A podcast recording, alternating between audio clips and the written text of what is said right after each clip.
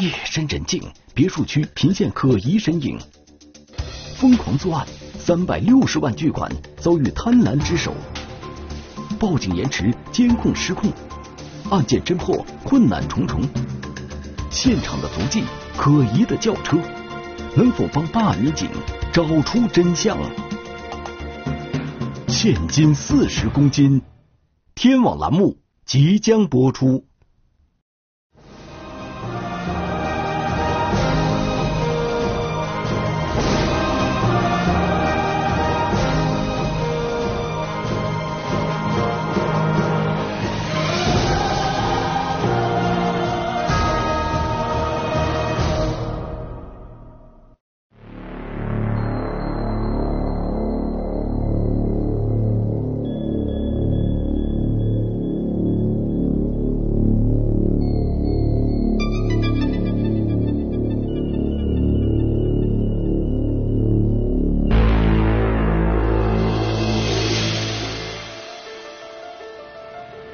零一九年一月六日中午，辽宁省大连市公安局旅顺口区分局盐场边防派出所接到一个奇怪的报警电话，报警人怀疑家中进了窃贼，但又查不出丢失了什么财物。报警人家是一栋三层的别墅，他所在那个小区啊，是我们旅顺一个别墅区，呃，一共分四组，他家在西组西区，也就是西区，是一个单独的一栋小别墅。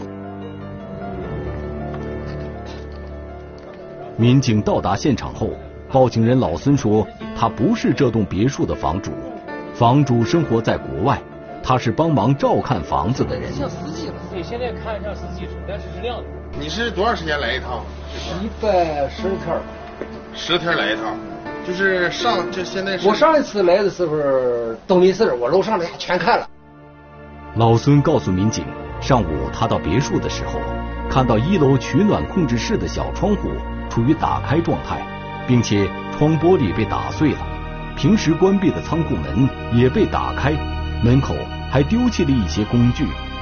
老孙怀疑别墅进了贼。那个纸壳箱肯定打了开了几个纸壳箱，纸壳箱里装什么我就不知道。表面看电视机啊，什么什么什么钟表，什么这什么杯呀，什么这些衣服啊，这这些都没丢。嗯，现在这个箱全开了，嗯，是空箱。嗯。所以说，我就跟他联系啊，老联系不上，我就以为，我就问他，反正大面东西没丢。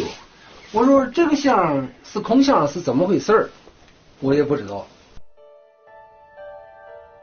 这几个纸箱在装修精美的房间里略显突兀，并且纸箱也被人撕开了。纸箱究竟装过什么东西？老孙并不清楚，因为别墅常年无人居住。房主在别墅四周都安装了监控设备，别墅里是否进了贼，一查监控就能知晓。于是，老孙领民警查看监控，但意想不到的是，平时好好的监控设备，此时却全部损坏了。别墅里虽然没有被盗的直接证据，但现场的种种迹象还是给民警一种不祥的预感。如果真的进了贼，现场一定会留下蛛丝马迹。呃，你通知一下技术啊，我这有一个盗窃的。很快，大连市公安局旅顺口分局刑侦大队的民警闻讯赶到了案发现场，并进行了仔细的勘查取证。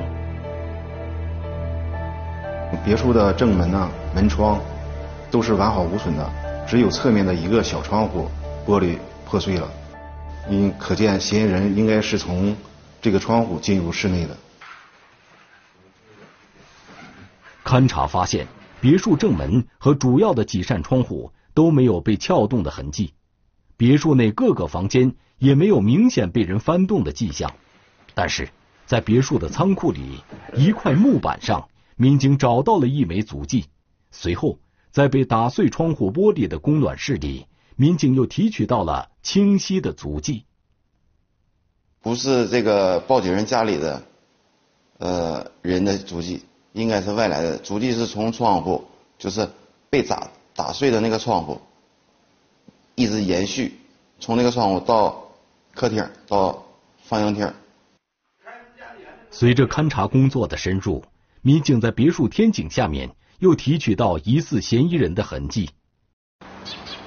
因为别墅里的监控设备已经损坏，民警查看了小区的物业监控，试图从中找到异常情况。小区物业说，我们小区的物业只能保存十天。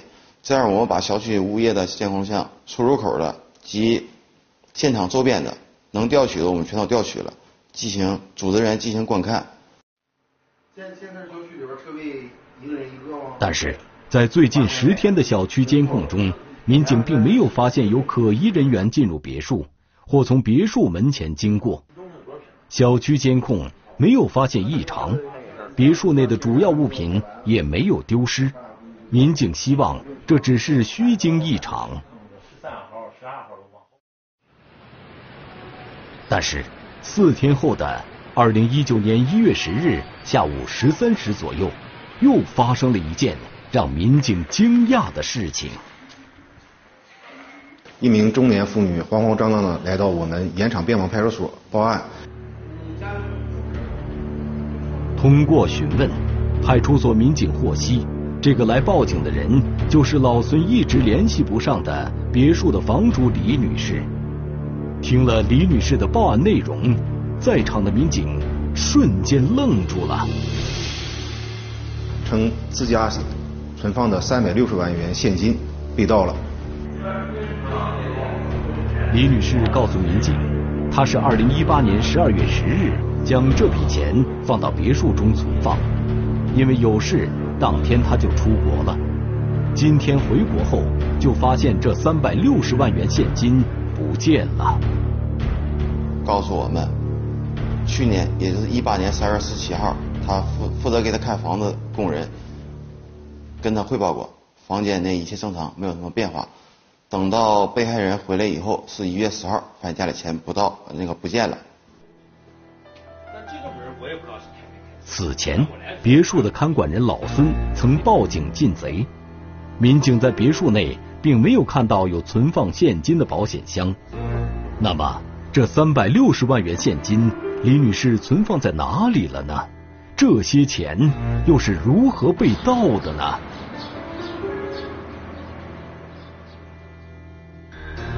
不翼而飞的巨款，疑问重重的案情。频繁发生的窃案，模糊不清的影像，侦查取证一再陷入僵局。警方如何找出事件真相？现金四十公斤，天网栏目正在播出。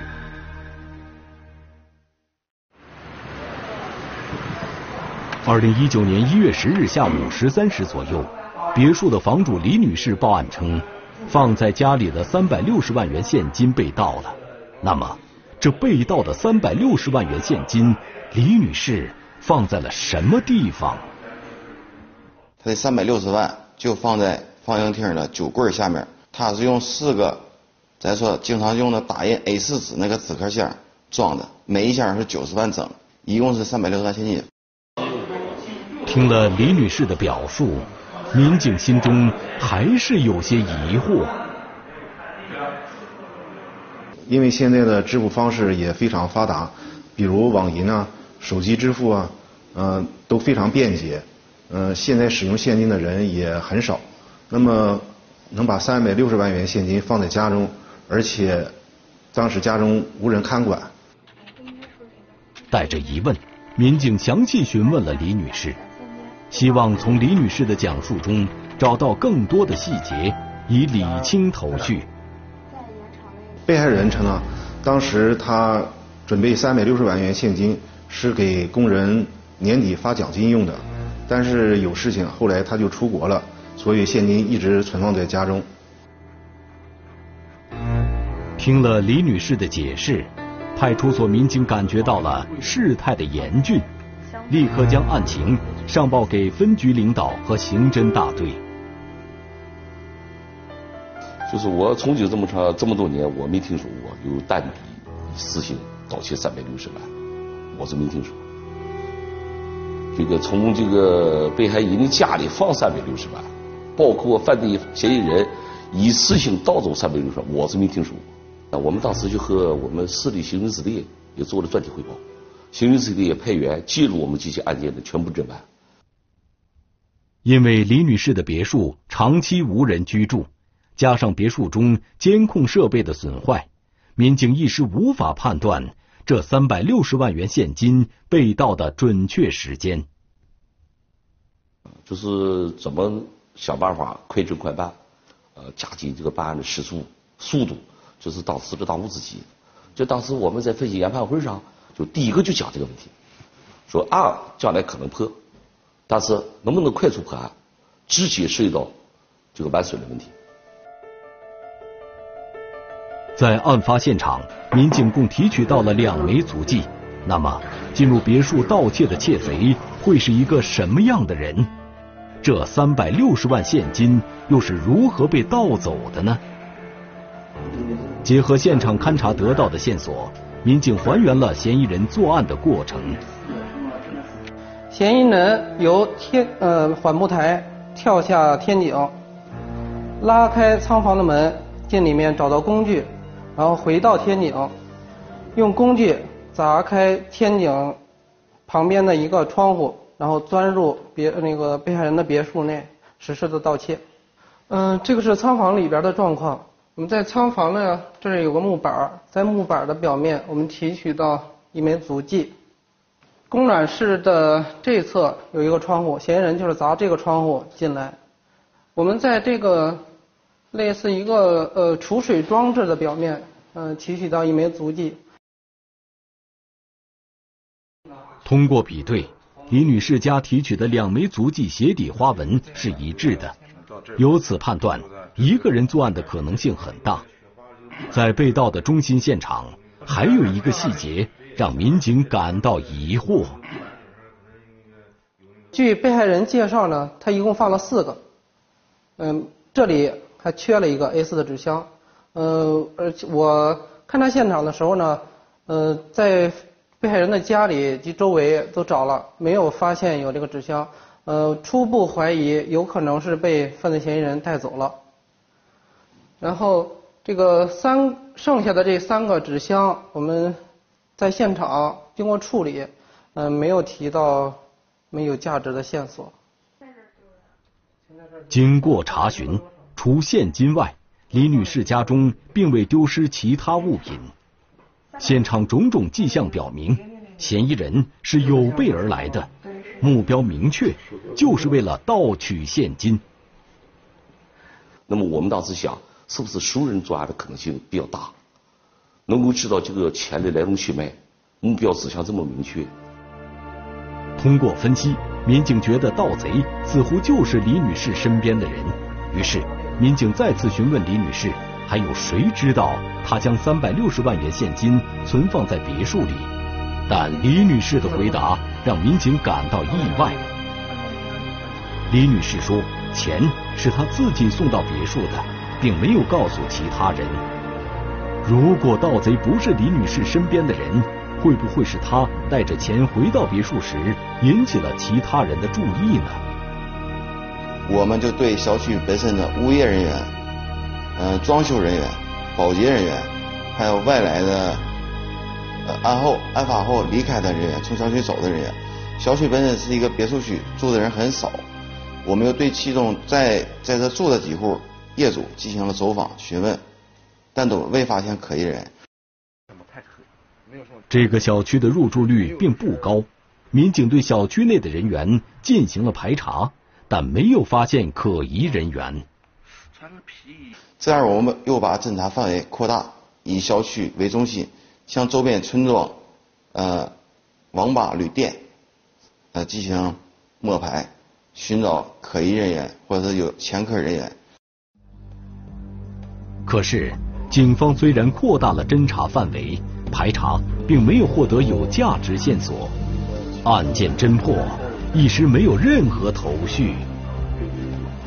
这样，我们专案组成员开了个会，研判一下下步准备做什么工作。在开会的时候，有民警就提出，这个小区之前也发生过几起盗窃案。原来，在老孙报警前，盐场派出所就接到过六起类似的报警，而且警情全都出自这个小区。经过侦查，其中四户人家没有丢失任何财物，家中遭受损失的是十二月十七日报警的王先生和十二月二十四日报警的刘先生。民警现场勘查发现，王先生和刘先生家中均被嫌疑人翻动过。王先生家丢失了一根五十克的金条，刘先生家。丢失了四瓶名酒和邮票、纪念币等财物。除此之外，嫌疑人并没有盗取家中其他的贵重物品。民警在现场勘查时，还是取得了一些收获。通过这两起案件的现场勘查，我们也提取到了足迹和指纹。通过对比分析，民警发现几起案件嫌疑人作案手法高度相似。都是砸碎天井边小窗户进入别墅，那么会不会是同一个嫌疑人所为呢？这几起案件啊都有一个共同点，啊被害人啊都长期不在家中居住，那么家中何时被盗的也不知道。因而，当受害人发现被盗报警时，往往是盗窃发生后很长一段时间。当时。接到王先生和刘先生报警之后，到场的派出所民警也曾经调取了小区十天内的监控录像。现在，接手案件的刑警大队民警立刻从派出所调取了这些监控视频，仔细查看。专案组终于发现了其中的端倪。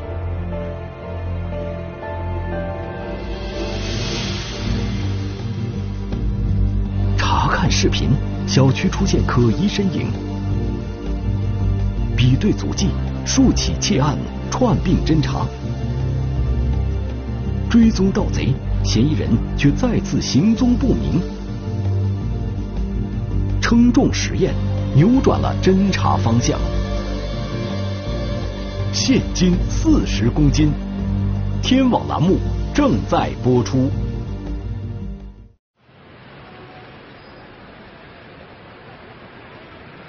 通过查看监控画面，民警发现，二零一八年十二月十四日十九时左右，在小区六十三号楼东面出现一个身着黑色衣服的男子。过了两分二十秒左右，这个黑衣男子翻墙进入了王先生家院内。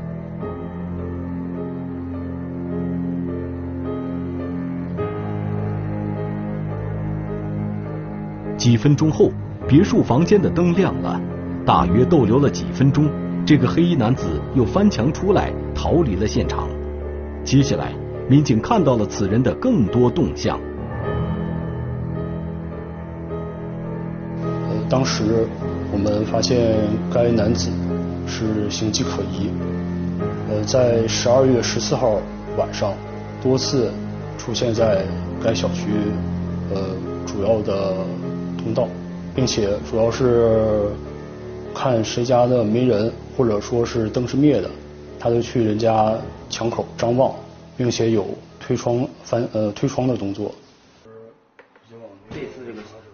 可是因为夜晚光线昏暗，民警无法看清这个人的相貌，只能看到大概的体貌特征。啊，你看他这个手，这个时候就把手套给骗。这名男子身高大约一米七五左右，嗯，年龄在四十岁左右，但是看不清面貌。非常模糊。黑衣人会是盗窃李女士家的嫌疑人吗？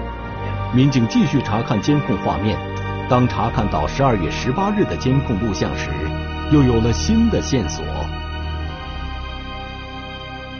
在十二月十八号晚九时许，有一个可疑的身影出现在受害人家附近。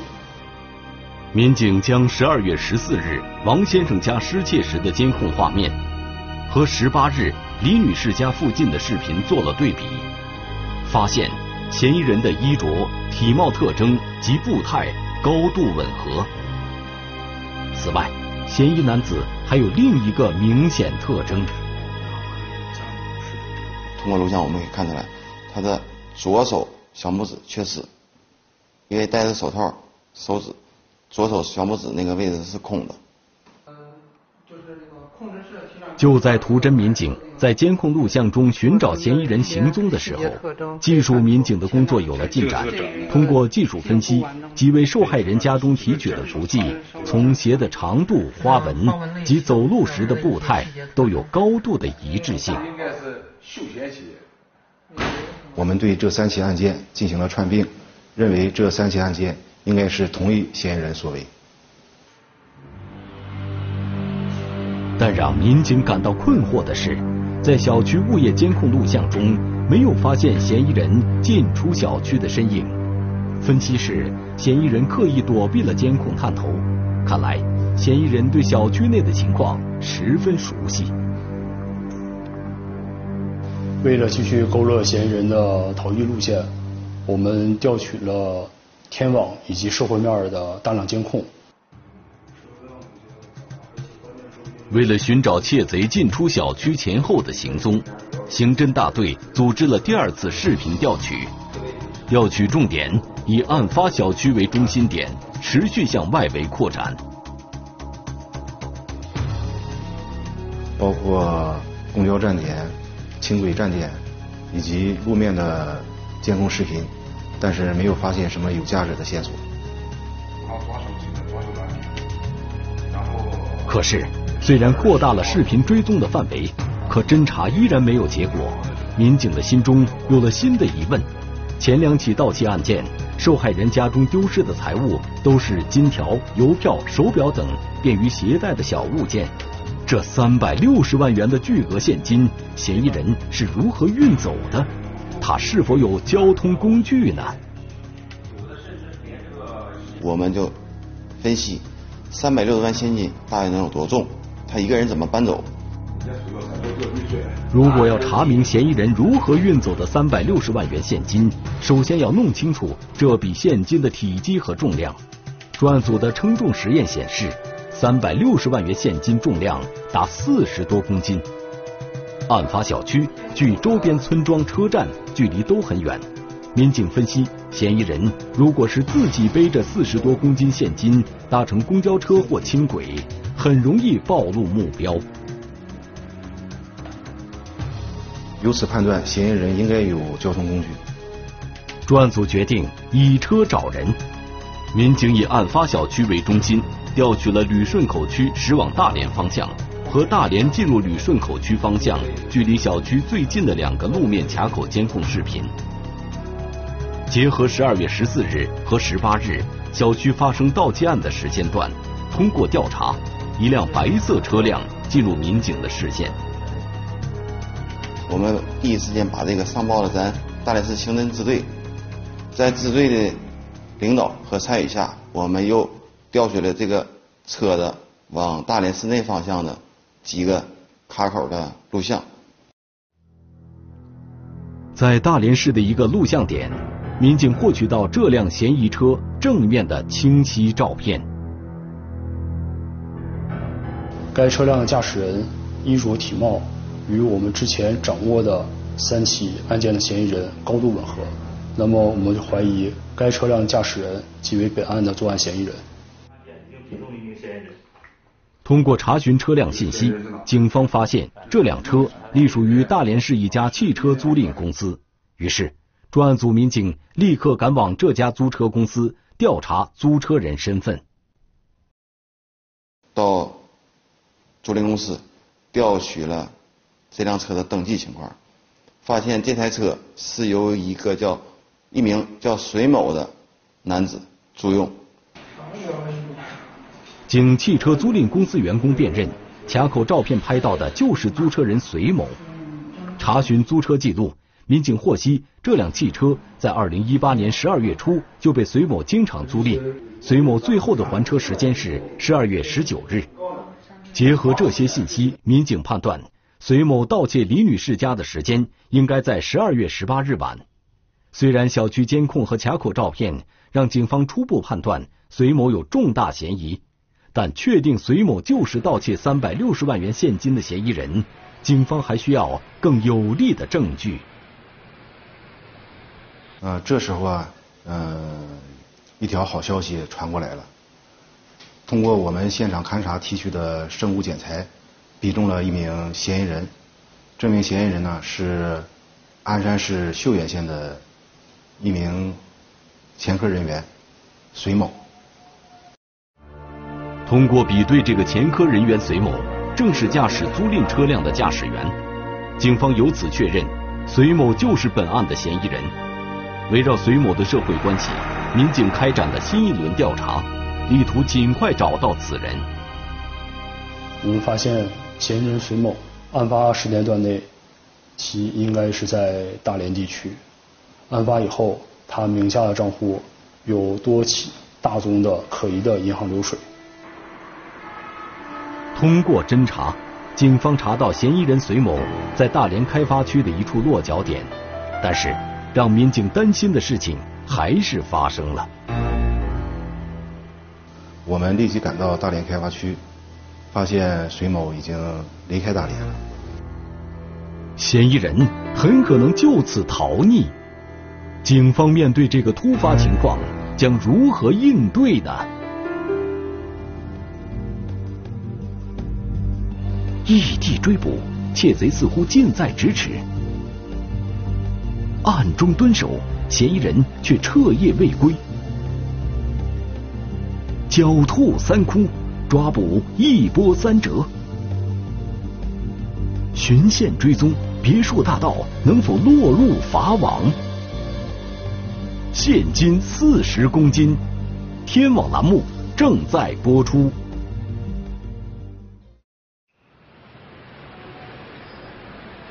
此时，距三百六十万现金失窃已经过去了二十多天。如果不尽快将嫌疑人抓获，他就有更多的时间继续潜逃和处理赃款。通过继续调查隋某的社会关系，民警发现隋某还车之后，曾经联系过老家辽宁省鞍山市的一个朋友。警方据此分析，隋某离开大连后，极可能去了那里。经过研判，发现隋某于十二月十九号，二零一八年十二月十九号已经回到鞍山岫岩他的老家。警方确认，隋某已经潜逃回鞍山市岫岩县老家，一张抓捕隋某的大网随即张开。这是一场警方与嫌疑人争分夺秒的角逐。二零一九年一月十五日，专案组民警赶赴鞍山市岫岩县。呃，在我们到达鞍山以后，鞍山岫源以后，我们找到了隋某的父母的居住地。为防止引起隋某的警觉，民警便装悄悄进入隋某居住的村庄，在与村民闲聊时，了解到隋某的确回了家，并且是开着新买的汽车回村的。于是啊，我们立即就通过对隋某名下的车辆进行了查询。发现，在十二月二十三号的时候，隋某名下登记了一辆汉兰达吉普车。但是，在村子里，民警并没有发现隋某新买来的汽车。经过研究，民警决定守候在隋某家附近，等待隋某回来。侦查员苦苦等待了一夜，隋某始终没有出现。隋某一夜未归，引起民警担忧。难道是进村调查走漏了风声，惊扰了隋某？天亮之后，民警继续在村中走访，又获得一条新线索。隋某在鞍山岫源县城内有自己的出租房。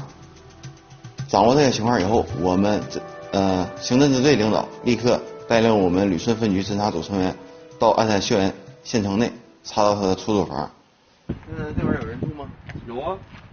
办案民警很快找到了隋某在岫岩县城的居住地，但房门紧锁，隋某并不在家。隋某再次失去踪迹。通过询问房东，民警得知隋某昨天夜里的确在此居住。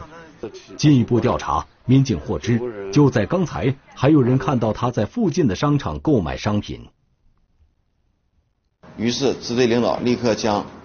我们侦查人员分为四组，一组负责商场周边查找，嗯，隋某开的汉兰达轿车；另外一组负责商场的出口；第三组负责商商场的出入口；剩下一组到商场内寻找隋某的呃踪迹。二零一九年一月十六日中午十二时三十六分许，民警在商场内发现了隋某的身影。此时，隋某丝毫没有察觉民警的到来。当民警出现的一刹那，隋某知道自己已经无路可逃。抓获隋某之后，民警立刻查问三百六十万元现金的下落。隋某交代。这些钱被他挥霍了一部分，其余的藏在了出租房的床铺下。于是，在隋某带领下，我们来到出租房，在他的床下起获了现金二百五十余万，呃，大量的邮票、纪念币、古董等物品。隋某还交代，除了在出租房里起获的二百五十一万元现金，还有五十万元他存到了自己的银行卡里。民警了解到，隋某在大连从事装修工程，有着稳定的收入，他为何会走上违法犯罪道路？那么据隋某供述，呃，近期由于沉迷于赌博，欠下了大量的外债，所以就嗯选择了实施盗窃这条路来还清赌债。因为他在这个小区干过装修工程。对小区别墅的房屋结构啊都比较了解，那么他实施盗窃之前啊，也多次来到这个小区进行踩点，也发现这个小区入住率比较低，一般家中都没有人。为何隋某几次进入小区盗窃，小区的监控都没有发现他的身影？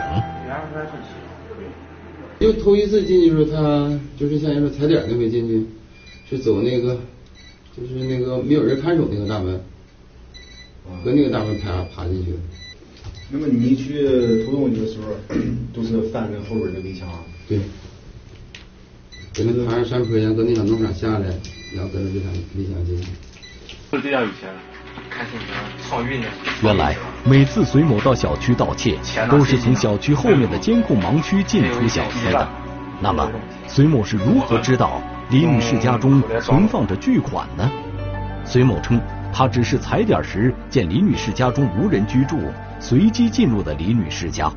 当隋某撕开纸箱，发现是现金时，他也惊呆了。我撕开这一个，然后看这个里面有钱，我就把那几个慢慢也都给撕开了。你当然一下看那么多钱，当然就是怎么说呢？开始那时候为了钱，就是说咱。就为了钱出去做的事，当时看到那么多钱，心里不高兴。但是拿回来的时候，真害怕。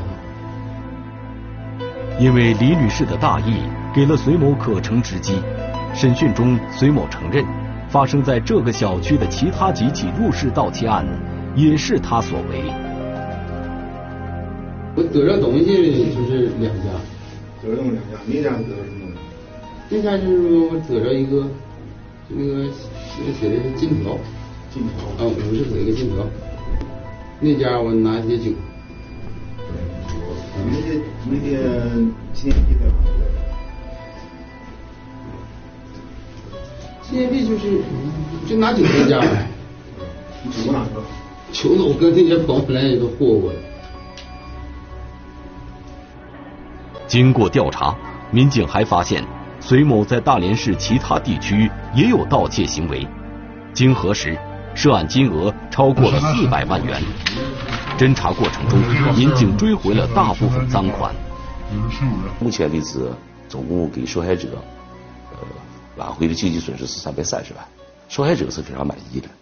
这个直接和我们快速破案有直接的关系。呃，警方也呼吁啊广大呃老百姓，呃，包括一些厂矿企业要加强防范意识。啊呃，要有这个呃防范的这个举措，呃也防止啊给犯罪分子啊一个可乘之机。嫌疑人隋某梦想通过不劳而获的方式获取财富，沉迷赌博，并且一错再错，最终让自己身陷囹圄。等待隋某的是法律的严惩。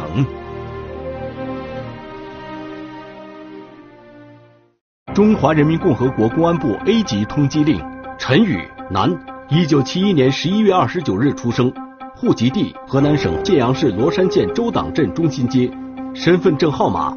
四幺三零二八一九七一幺幺二九四七三二，该男子为重大盗抢骗犯罪在逃人员。公安机关希望社会各界和广大人民群众及时检举揭发盗抢骗等违法犯罪活动，发现有关情况，请及时拨打幺幺零报警。